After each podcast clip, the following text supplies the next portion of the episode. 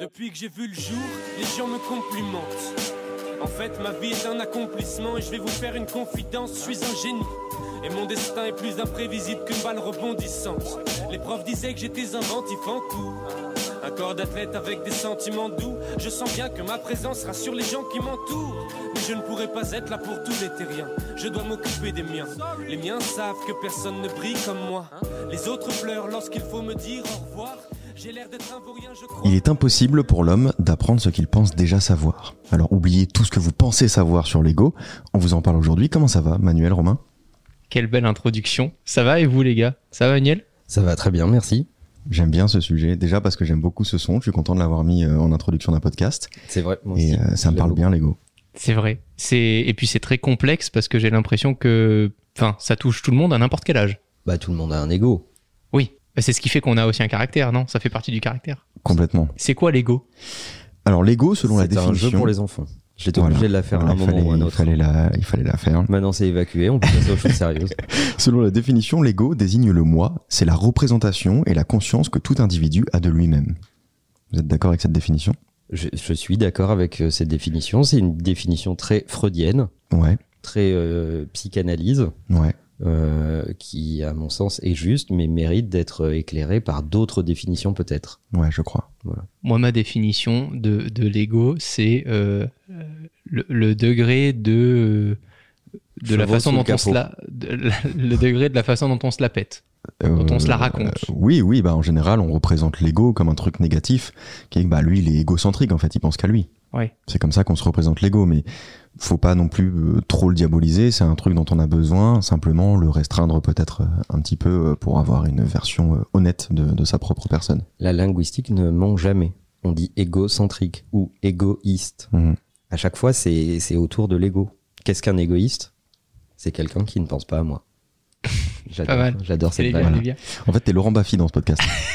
C'est un beau, c'est un compliment, merci. ah oui, En tout cas, si les gens retrouvent euh, ce podcast, euh, enfin nous retrouvent pour la pour la première fois en podcast, on parle de développement personnel, euh, de business, euh, de philosophie de vie. qu'est-ce qui te prend d'un coup? Il fait Ben, j'avais envie- fait non, le- mais parce pitch. que- Du podcast. Je fais le pitch a- du podcast depuis parce quand- que Depuis quand on sait ce qu'on fait dans ce podcast? Bah, j'en sais rien, mais j'avais envie de le définir. Vous êtes voilà. avec nous, n'hésitez pas à nous contacter au 07 82 33 33.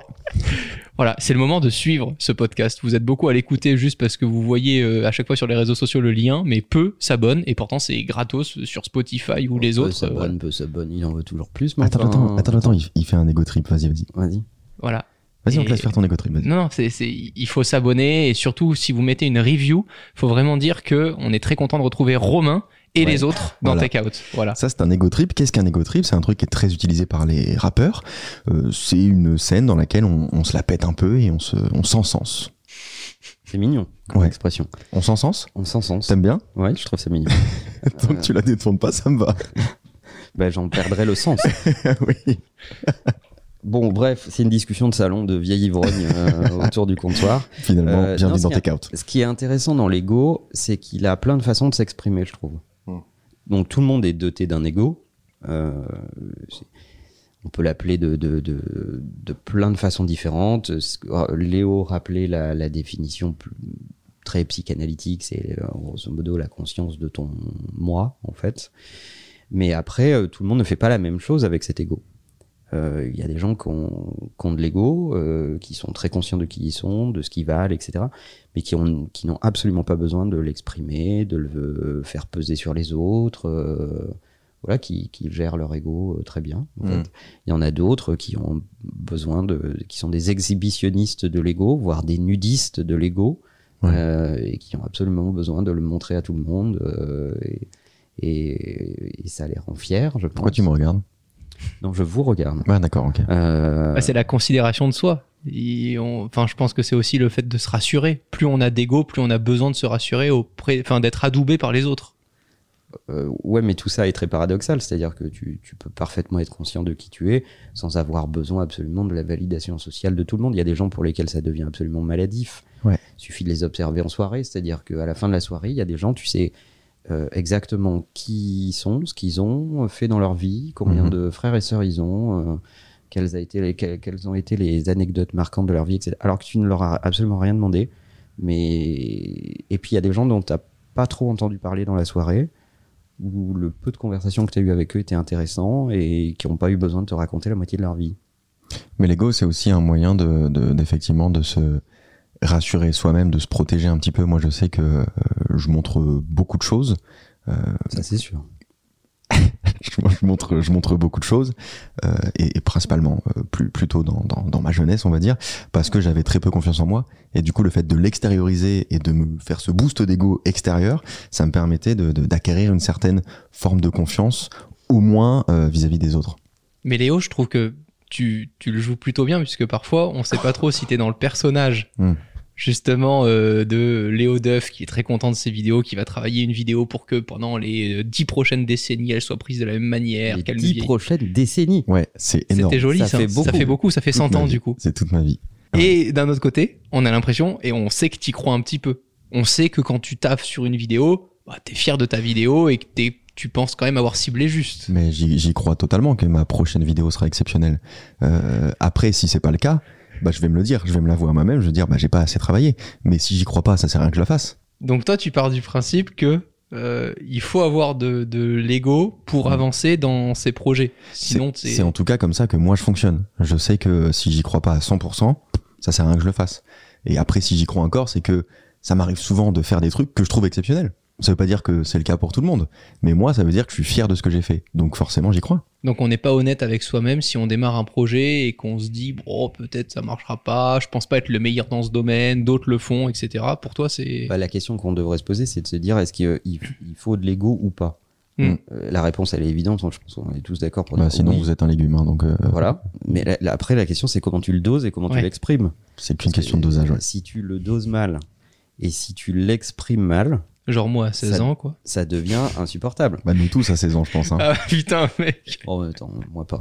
Le- la vie est en Ah, voilà, voilà. La représentation que Manuel a de lui-même. Alors c'est intéressant parce que pour opposer à la, à la définition psychanalytique de l'ego, Ouais. il y a une définition plus philosophique. Mhm. Bon, les- tu vois, il y a plein de gens qui travaillent sur ces notions-là. Et, euh, et, et, euh, il se trouve que moi, c'est un philosophe que j'aime bien qui s'appelle André Comte-Sponville et qui dit euh, l'ego, c'est moins ce que je suis que ce que je crois être. Ouais.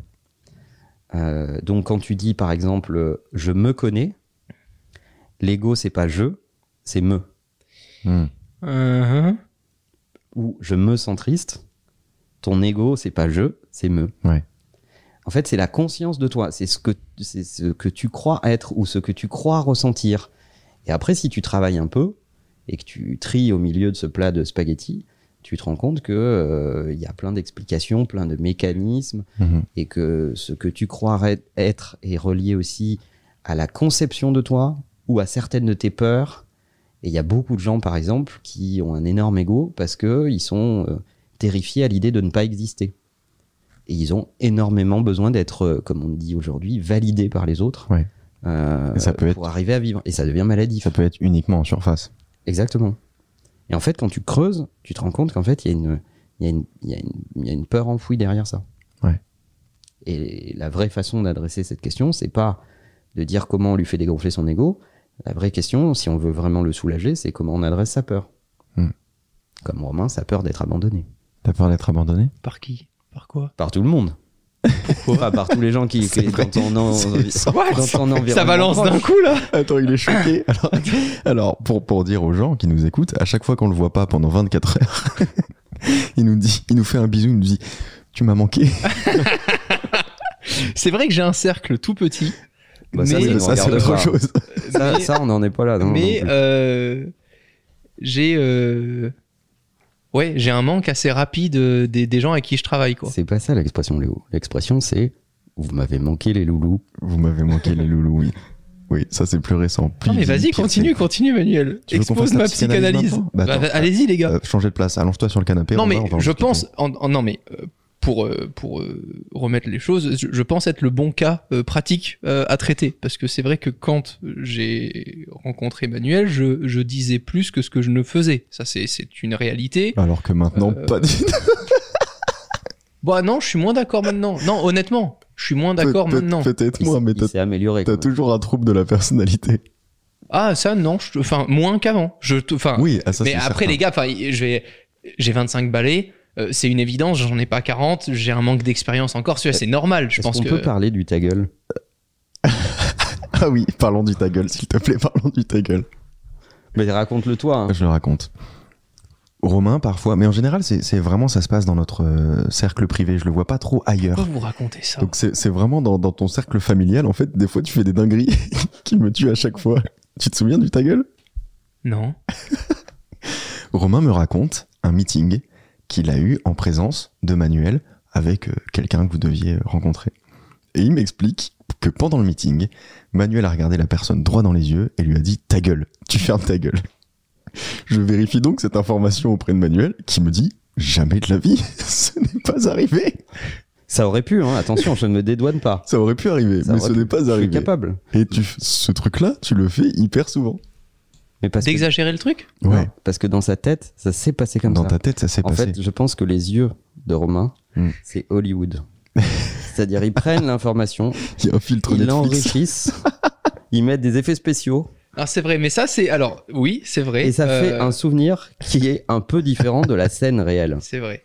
Voilà. Euh, mais c'est très dangereux. Et j'ai compris très vite que c'était trop dangereux si je voulais euh, un jour occuper une place un peu plus importante avec des responsabilités différentes. Donc c'est vrai, euh, parce que tu as ce truc-là où tu as envie de raconter des trucs, etc. Mais, euh, mais sur le côté... Je sais pas si... Vous, vous, vous m'avez qualifié à un moment où je suis égocentrique? Non, non, c'est pas ça. Ok. Non, non, c'est pas ça. Parce Là, que j'ai ça, j'ai vraiment pas l'impression de l'être pour le coup. là, on faisait une, Pas du une- tout. une petite aparté pour euh, revenir sur cet aspect euh, différence entre la réalité et ce que tu crois être, et ce que tu crois Ouais, avoir vu, avoir fait, etc. Mais C'est on ça l'a qui tous. peut être euh, problématique, mais on l'a à tous. des degrés différents. Hmm. Parce que après, on peut aussi euh, quand même reconnaître que la vie, euh, elle, elle polie un peu ton ego.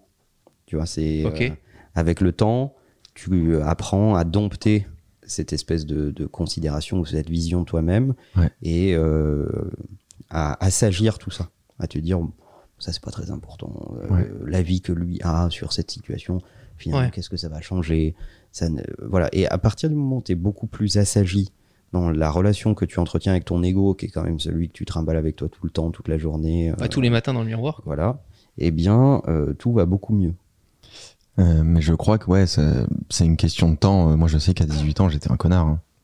J'étais persuadé d'être euh, d'être un être humain exceptionnel dans tous ces aspects. Bon, j'ai appris que j'avais des défauts et que même dans mon métier, même dans ce que j'aime faire profondément, il y a des trucs, il y a des trucs à améliorer. Il y a des trucs que je suis pas capable de faire. Mais à 18 ans, j'avais aucune conscience de ça. Mais je pense que tu commences à prendre conscience et à prendre un petit peu de recul par rapport à ton ego en grandissant et, et en allant à l'extrême de cet ego-là. Moi, je suis, enfin, je suis quand même fier d'avoir eu un ego surdimensionné au tout début, parce que c'est ce qui m'a permis Ouais. d'essayer de m'enfermer dans mon truc, d'être persuadé que j'allais. Mais vraiment, j'ai regardé des, des profs, des, des proches, etc., qui me disaient que bah, YouTube ça marchera jamais, que j'étais complètement con, etc. Et j'étais tellement un connard en les regardant et leur disant mais ferme ta gueule, t'y comprends rien, t'y comprends rien. Moi je Ah, suis le meilleur, moi je suis le meilleur, moi je suis le meilleur. voilà, moi je le disais pour le coup et je le pensais vraiment. J'étais vraiment un connard. Enfin, vous pouvez parler à des gens qui m'ont côtoyé quand j'avais 16-17 ans que je croisais juste dans la cour de récréation. Oui, ça s'appelait la cour de récréation. Ça s'appelle toujours la cour de Ouais. récréation. Ah, putain, ça me fait vieillir d'un coup. Là, je me dis quoi C'était il y a 10 ans.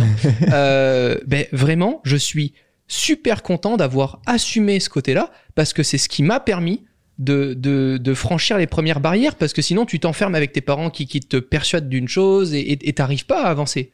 J'irais même plus loin que ça.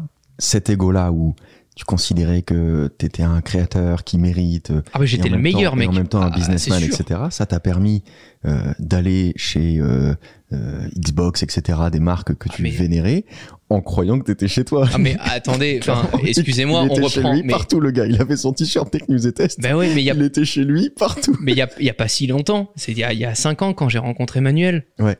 Je suis un youtubeur. euh, bon, je, je, je suis dans mon truc, dans mon coin. Manuel a monté une agence euh, qui, qui travaille dans le monde entier, qui Mhm. existe depuis 20 ans. Je lui envoie un message Facebook.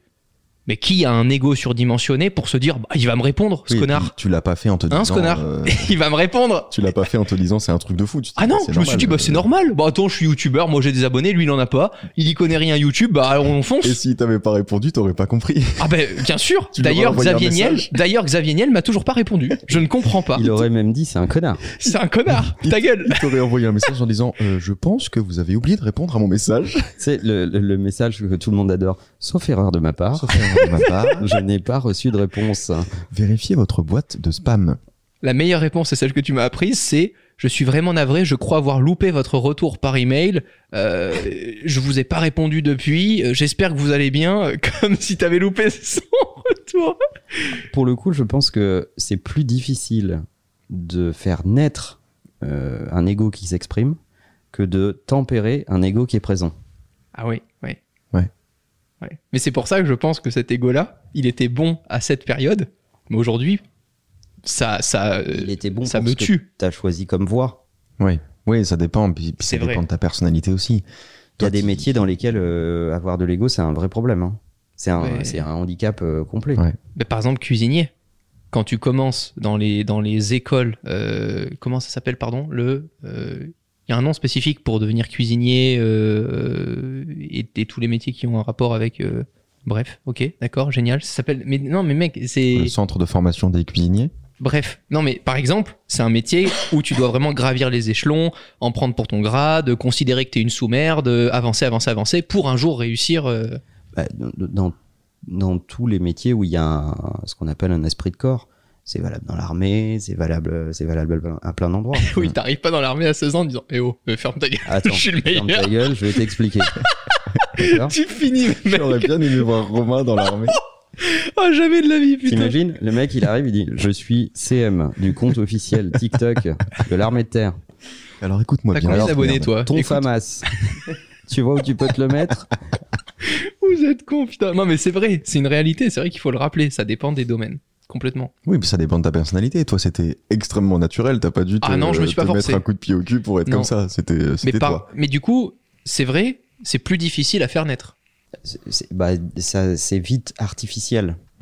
Je, ah, si tu le fais assez tôt, je suis pas, euh, je suis pas trop d'accord. Moi, je crois que c'est pas ma personnalité de base hein, d'avoir, euh, d'avoir cet ego, cette personnalité-là. Cette personnalité-là, je me suis construit ce truc parce qu'il fallait que je m'en sorte et euh, ça a commencé dans la cour d'école où j'étais. C'est un mécanisme de défense pour toi. Ouais, c'est totalement un mécanisme de défense parce que je changeais d'école euh, à peu près tous les ans. Donc à chaque fois, je me retrouvais dans une cour de récré où je connaissais absolument personne. J'étais le petit nouveau, je venais d'une autre ville, etc.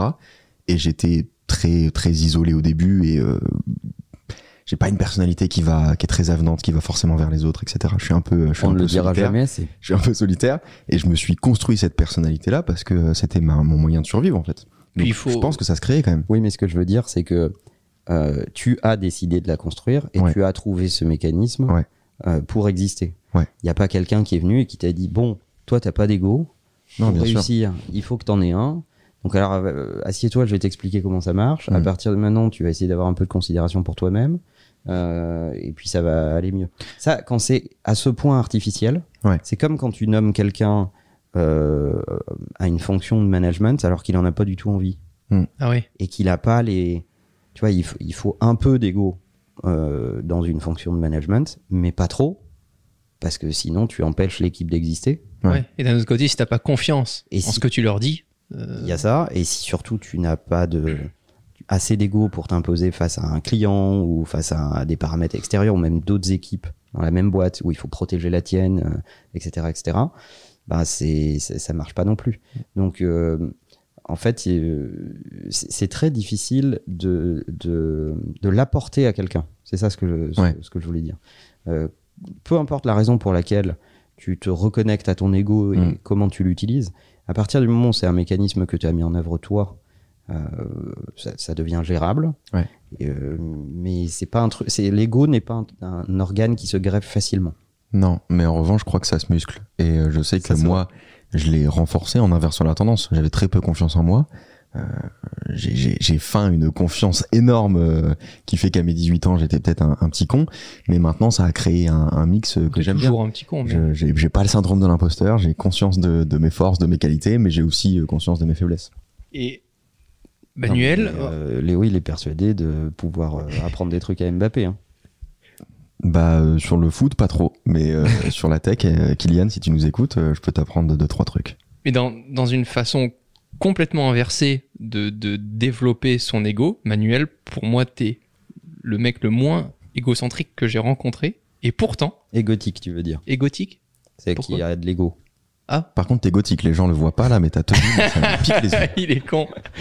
Toi, tu pars du principe que moins tu parles, plus t'écoutes, plus t'es discret, plus on se pose la question à la fin de la soirée de c'était qui ce type au fond de la pièce là, euh, habillé comme un mec normal, mais on sait pas vraiment qui c'est. Je crois qu'il a parlé à deux personnes dans la soirée. On pourrait penser, enfin, ce que je veux dire, c'est que quand on est avec toi dans une pièce, quand même un truc où on se dit bon, ok, Manuel est là. On pourrait dire que, on pourrait se dire que t'as obtenu ce titre en, en, en, en ayant de l'ego, et pour autant, j'ai l'impression que t'es que que t'obtiens ce statut malgré toi parce que t'as- t'adoptes pas du tout des, des mécanismes classiques. Je sais pas comment expliquer ça. Je crois savoir pourquoi. Donc je vais Bah, pas te bien. laisser, je vais pas te laisser bien, répondre. je n'ai qu'à euh, observer. Manuel. J'ai l'impression d'être à un match de tennis. Je vais pas te laisser répondre, Manuel, Alors, parce que je crois que tu obtiens un ego maîtrisé quand euh, tu sais pourquoi t'en servir. Qu'est-ce que ton ego va te permettre de faire? Et je sais que Manuel, ça l'intéresse pas d'être ultra populaire, d'être le mec populaire dans une soirée, sur un réseau, euh, dans un dîner, etc. Il s'en fout. En revanche, ce qui l'intéresse, c'est de parler aux gens avec qui il peut faire du business, qui peuvent le, le faire avancer dans ses objectifs, dans sa boîte, etc. Donc je pense qu'il a aucune envie de se montrer euh, à la population, de se montrer sur Twitter, etc. Ça l'intéresse pas du tout. En revanche, avoir un small talk avec quelqu'un qui peut l'aider à accomplir une tâche, ça tu vas beaucoup plus le faire. Donc c'est pas la personne qu'on repère dans une soirée manuelle. Pas du tout. Moins on me repère et plus je suis heureux. Mais ce qui est fou, c'est que parfois, Manuel, il commence un call en, en donnant des chiffres sur ce qu'est l'activité, euh, la localisation, l'importance de l'activité.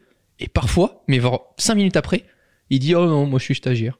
Et il écoute juste Ouais. le call. Genre, c'est dingue de se dire que, en fait, à- Alors dans un autre call, hein, sinon les, les gens Oui. me prennent pour un, pour un fou. Je suis les deux. je suis les deux. Non, mais c'est ça en fait. C'est tu comprends le fait que avec certaines personnes, c'est intéressant parce qu'ils vont ils, vont capter ce que tu vas leur raconter et ça aura une valeur que d'apporter ces chiffres-là et, et, les contours un peu de ton activité. À d'autres, ça n'apportera strictement rien. Et, et Manuel, toi, t'adoptes jamais la même façon de parler ou de te présenter ou de t'adresser aux gens. En fait, je m'adapte euh, aux gens qui sont en face de moi et j'essaye de, de- Je suis d'accord avec ce que disait Léo. En fait, j'essaye d'utiliser euh, les trois euh, les trois pauvres instruments que j'ai dans ma caisse dans ma caisse à outils euh, pour pour pour bricoler un truc. Et donc euh, les gens dont je me méfie le plus, par exemple, c'est les gens qui ont besoin de beaucoup de, de paraître. Ouais. Donc les gens qui vont être flattés de, de, de discuter avec euh, le fondateur ou le président de l'agence ou je sais pas quoi, eux, je, vais démarrer le meeting en donnant mon prénom, même pas mon nom.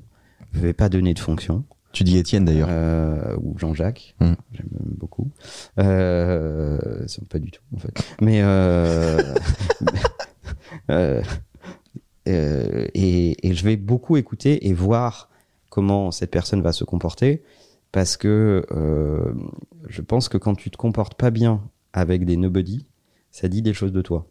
Mm.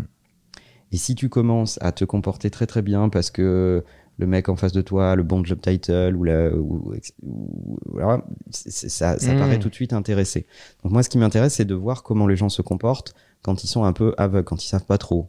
Euh, puis en plus, la majorité des gens qui viennent à un meeting ont pas préparé ce meeting. Parce que quand c'est dans un call, il y a mon email. Si tu mets mon, Oui. si tu mets Ouais. mon email dans Google ou si tu mets mon nom, tu, tu- Après, ton email, c'est quand même dieu at Il est con.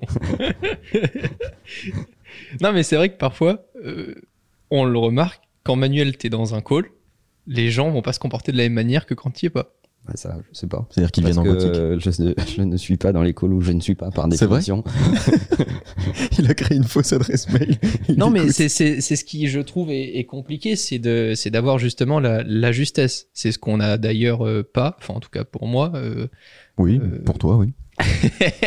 non, mais je trouve que plus tu prends en maturité, et ça, ça peut venir à n'importe quel âge, parce qu'on a rencontré des gens à 60 ans, qui sont immatures complets, qui ont un ego démesuré, qui ont besoin d'avoir trois secrétaires et d'envoyer bouler la secrétaire. Euh, dans un euh, tournage, il est là, il t'appelle la secrétaire pour avoir des infos sur un truc. Tu te dis, mais putain, le mec, il utilise pas Google. euh, il- enfin, tu- tu te dis, Moi, je trouve ça insensé. c'est incroyable de se dire que, enfin, à n'importe quel âge, tu peux en fait développer cet aspect négatif et le garder en fait. C'est pas une question d'âge. C'est tu, tu peux être. euh, Kylian Mbappé. euh, pardon. Moi, tu me parles pas d'âge. C'est une citation de Kylian Mbappé. D'accord. Euh, bah, j'avais pas la citation, désolé. Euh, donc je, je, je je pense que tu peux être euh, tu peux être très sage et dans une relation assez établie avec ton ego euh, assez tôt dans ta vie, ça dépend de ce que tu as vécu.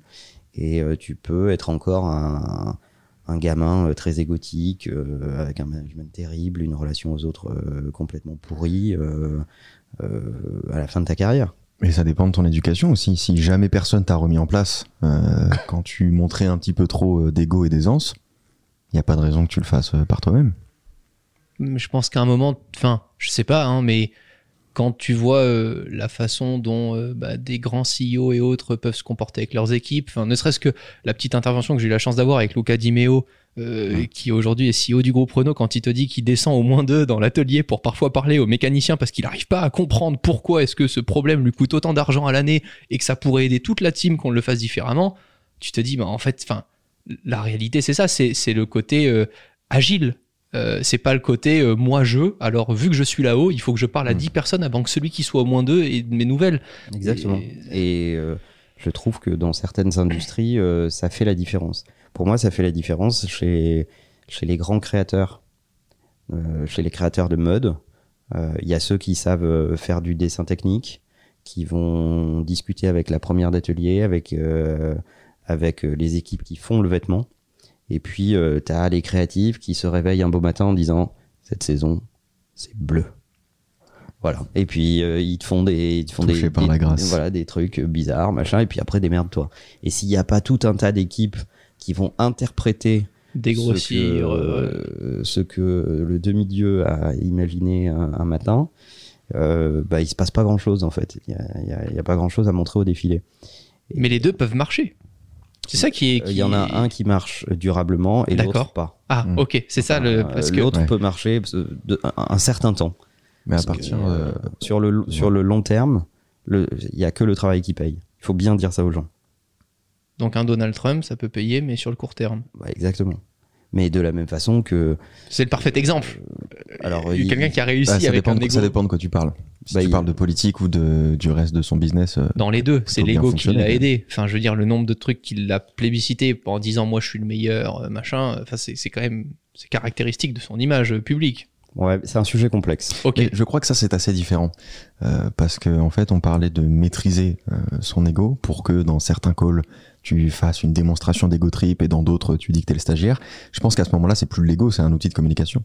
Donald Trump il s'en est servi comme d'un outil de communication de son ego. Mm. C'est-à-dire que c'est ce qui lui a permis d'accéder à la présidence, c'est qu'à chaque fois qu'il disait une connerie, les médias étaient obligés euh, de le montrer parce qu'ils pouvaient pas faire autrement. C'était à chaque fois une connerie de plus en plus grosse, mais du coup, il a eu une présence médiatique qui était euh, gigantesque. Pour moi, le meilleur exemple, c'est Obama. hein.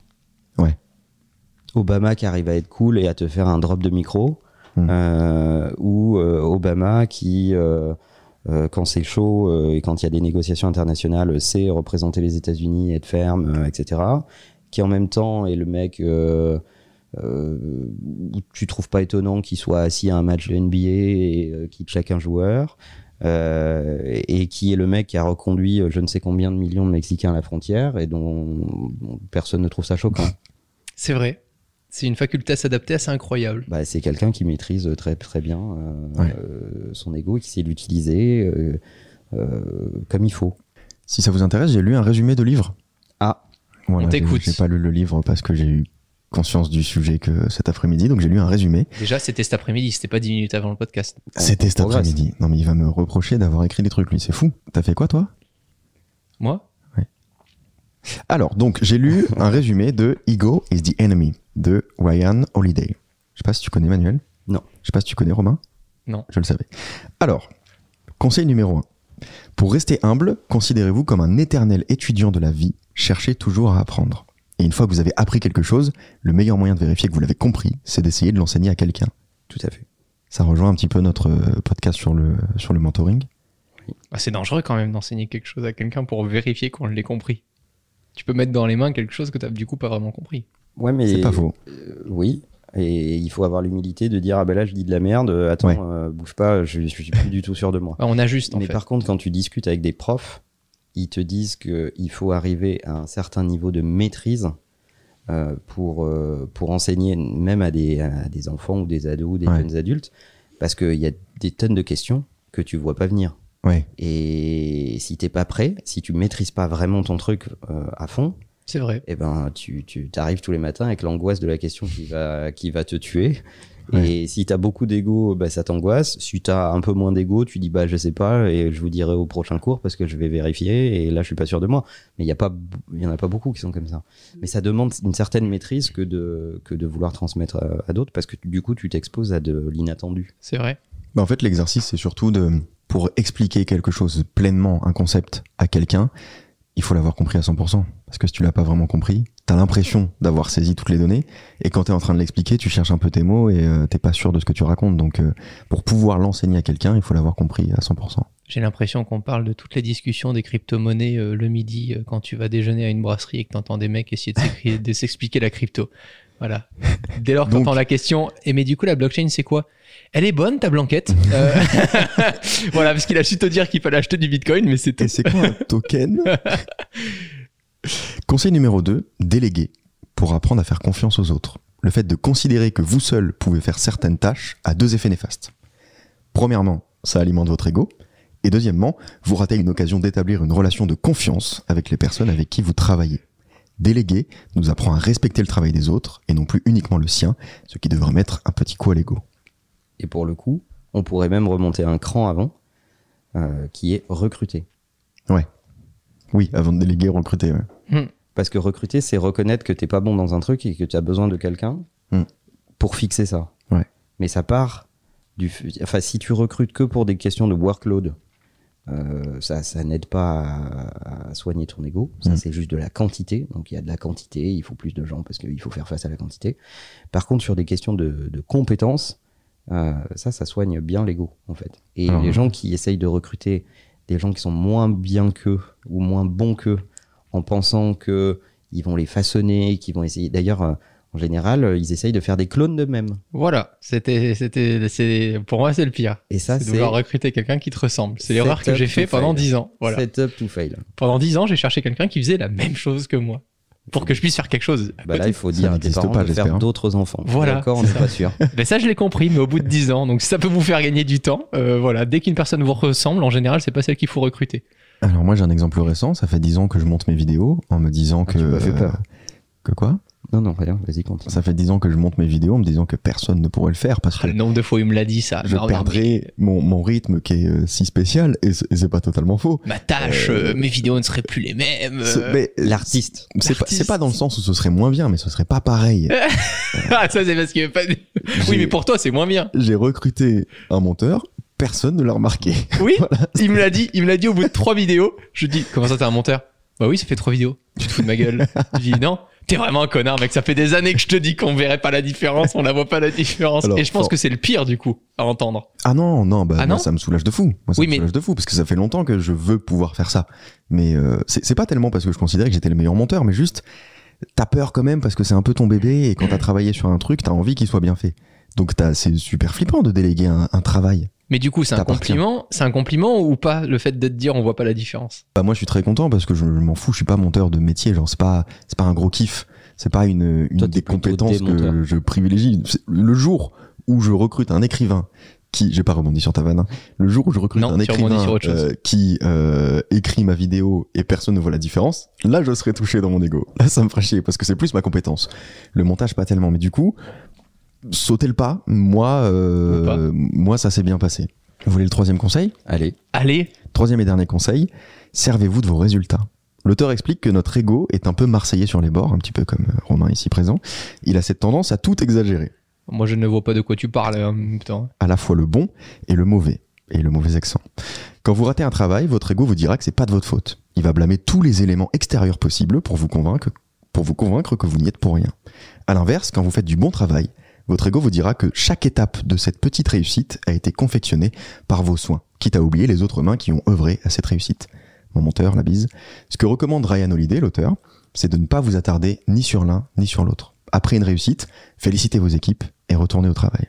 Après une défaite, prenez-en la responsabilité, comprenez vos erreurs et retournez au travail. Prenez les résultats comme ce qu'ils sont, une opportunité, de, une opportunité de réflexion objective sur votre travail, rien de plus. Parfait. Et d'ailleurs, Je suis dans. D'accord. euh, Pour, pour- vraiment, je- chacun de ces mots est totalement euh, juste. On peut recommander ce livre alors. Euh, certainement. Je l'ai pas lu, donc j'ai du mal à recommander des trucs que je l'ai pas lu, mais le résumé a l'air bien. Si le reste du livre est à la hauteur du résumé, Ouais. il, a- il est recommandable. faut quand même parler du titre qui est euh, Ego is the enemy. Je crois que c'est pas vrai comme on le disait dans l'introduction. Il faut quand même euh, un petit peu nuancer ça. C'est juste qu'il lui fallait un titre pour son livre. Je crois pas que ce soit l'ennemi parce que comme on le disait, si vous n'avez pas d'ego, vous êtes un, un légume euh, et vous pouvez pas. C'est quand même ce qui nous fait tenir de bon l'ego. Euh, en revanche, ce qu'il dit en conclusion, c'est que restreindre votre ego, c'est réduire le stress et la frustration générés par vos échecs et surtout empêcher le succès de vous transformer en diva. C'est vrai. C'est ce qui fait que un Eminem aujourd'hui arrive au Super Bowl avec le même suite qu'il y a 10 ans, la même chaîne. Il pose son truc. Il y a à côté Snoop Dogg et Dr. Dre, et pour autant dans les médias, on voit qu'Eminem. C'est incroyable. C'est un point de vue. Mais en l'occurrence, euh, je pense que c'est marketé, Romain. Oui, mais euh, le marketing est bon. Ah voilà, mais ça c'est autre chose. On retient plus le mec qui arrive en suite noire que Snoop Dogg qui arrivait, je sais plus, en bleu. euh, Là, bleu tu t'avances dans un truc. Je crois qu'il n'était pas non plus en, en Gucci. hein. Comment? Je suis pas sûr qu'il Snoop Dogg, je l'ai pas trouvé non plus trop. euh, Oh, bon, c'était Snoop Dogg. C'est pas grave, mais c'est juste que tu, tu, tu- Enfin, Tu le ressembles un peu à Snoop Dogg d'ailleurs, Manuel. Ouais, à fond. Euh, euh, faut arrêter, hein, le, quand tu es artiste, euh, et surtout de ce rang-là, euh, t'as besoin d'un énorme ego en fait. hein. Sinon, tu peux pas, tu peux pas en arriver là. Et le cas de Bill Gates alors? C'est compliqué quand même le cas de Bill Gates. Pourquoi? Bah parce que je trouve, on dirait qu'il a aucun ego de manière publique. On le voit comme un, enfin, je sais pas. Demande aux gens qu'on travaille avec lui. euh, je pense qu'ils seraient pas d'accord avec euh, ce statement. Euh, il a l'air euh, comme ça, un peu le fils à sa maman qu'on a eu du mal à marier, etc. Mais mais non. Il- en interne, il, il était de ce que j'en sais, et de gens qui ont travaillé avec lui, pas très égotique, mais très exigeant. Euh, et, et suffisamment égotique pour considérer que quand c'est ça qu'il fallait faire, bah, c'est ça qu'il fallait faire, pas autre chose. Après, il l'était moins que Steve, parce qu'il a laissé des, des échecs avoir lieu, Ouais. Euh, comme le Windows Phone euh, et, et d'autres, sachant que il y croyait déjà pas trop trop à la Mhm. base, mais il était plus vraiment dans une position où il avait envie de se batailler avec ça. Enfin, c'est le même mec qui a dit que, que Internet marcherait pas et qu'il fallait un Internet privé euh, où tout le contenu serait sélectionné et qu'on allait appeler ça Internet Explorer. Donc, euh, Bon, on est rassuré du coup de ce qu'il a dit sur les crypto-monnaies. Qu'est-ce qu'il a dit a J'ai plus la phrase exacte, mais que euh, c'était pas euh, quelque chose de très Non, fiable. mais il faut se mettre à la. c'est quand même le comble, c'est moi qui défends Bill Gates. Il faut se mettre à la place de ces mecs. C'est-à-dire que t'as toujours un journaliste qui vient te demander ton avis Ouais. sur un truc. Sur des trucs. euh, Et t'es là, tu dis, mais à un moment, euh, c'est pas des voyantes, hein, les mecs. Hein, c'est. euh, Alors là, le- le- le- ils sont harcelés de questions. Ils sont dans des positions où c'est difficile de dire je ne sais pas ou j'ai pas d'avis. Et en même temps, ça serait certainement la meilleure réponse que de dire euh, j'ai pas assez travaillé sur ce sujet pour vous donner un avis construit, donc euh, repassez quand j'aurai travaillé. Et d'ailleurs, c'est ce qui commence à faire un peu. euh, euh, moi, je le trouve, c'est dans, le- dans, le- dans le reportage sur sa fondation qui est sur Netflix. Netflix, je crois, ouais. Mhm. Euh, je, je le trouve très attendrissant. Alors que pour m'attendrir sur Bill Gates, il faut quand même y aller. Mais je, je, le, je le trouve très attendrissant. Il est, il a, le, le Bill Gates d'aujourd'hui est vachement plus fréquentable que le Bill Gates euh, d'il y a 20, 20 ou 30 ans. euh, qui, qui vole le DOS et, euh, et qui fait des tonnes de trucs euh, pas jolis, jolis. Et l'ego de Jeff Bezos. Ah, magnifique, il fait démonter un pont pour faire passer son yacht. T'as vu ça? C'est incroyable, c'est incroyable. Alors qu'il y a ça même pas deux ans, je crois, c'était la ville qui avait dit que plus jamais il démonterait le pont. Et c'est aux frais des habitants, évidemment. Ça, ça fait partie de. Tu Alors, utilises. euh, On va être prudent, j'ai pas suivi toute la story. J'ai Ouais. lu un article qui disait qu'effectivement, ils avaient, faut expliquer pour ceux qui savent pas. Donc euh, il, il se fait construire un yacht qui, je crois, Le plus est- grand du monde. est construit aux Pays-Bas, il me semble. Et, euh, et donc c'est un truc énorme, etc. Sauf qu'à la fin, ils se rendent compte que bah, il passe pas euh, le pont pour Mm. euh, rejoindre la mer Mm. et euh, être livré au- à son client. Et euh, la solution de Jeff Bezos, c'est de dire bah on n'a qu'à démonter le pont. Bah oui. Tout problème, Et- solution. Et, en fait, tu te rends compte que les processus créatifs les plus fous sont ceux qui sont capables de détruire ce genre de contraintes Mm. aussi simplement. C'est-à-dire qu'il faut, à un moment, avoir certainement beaucoup d'ego et, et- et- et ne pas s'encombrer de tout un tas de, de choses pour envisager euh, ce genre d'innovation, de type euh, il nous reste des disques durs en stock, on sait pas quoi en faire. Ah ben tiens, on n'en ferait pas des lecteurs euh, MP3 puis ça deviendrait pas des, des, des iPods. Euh, voilà. Bon bah il faut être un peu fou et se dire bah on fout un écran sur un disque dur et puis euh, c'est un nouveau device. C'est Ouais. incroyable. Et euh, donc il faut de ça, mais en même temps à un certain moment c'est trop quoi. si tu veux. Mais s'il veut démonter et remonter le pont, c'est vraiment de l'ego. Merci Bien, les gars, en tout cas. C'était trop cool. J'ai adoré, moi, ce sujet. Voilà. J'attends d'avoir les retours des gens sur le hashtag takeout, comme d'habitude. Il adore tous les sujets. Non, mais mais je crois qu'il adore particulièrement parce que c'est lui qui l'a trouvé. Ah non, même pas. Je n'ai pas ce- cet ego-là. Ah ouais? Non Ok. Salut La bise. Bye bye. Si vous n'aimez pas encore, vous finirez par le faire. C'est plus fort que vous.